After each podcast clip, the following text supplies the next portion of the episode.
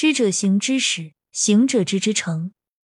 圣学只一个功夫，知行不可分作两事。认识是实践的起点，实践是认识的成果。圣人的学问功夫，认识和实践不能当做两回事。王阳明强调知与行的统一，也是人的两个基本的活动重要的概念。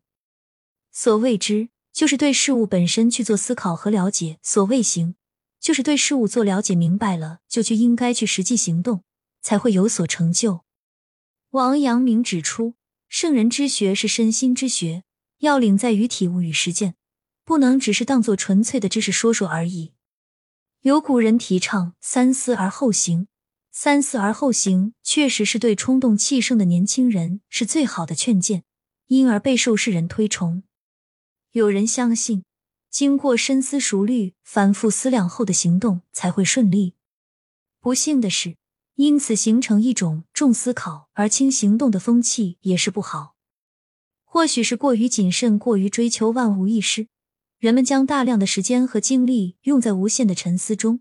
结果越想越觉得准备的不够充分，越想越觉得存在很大的问题。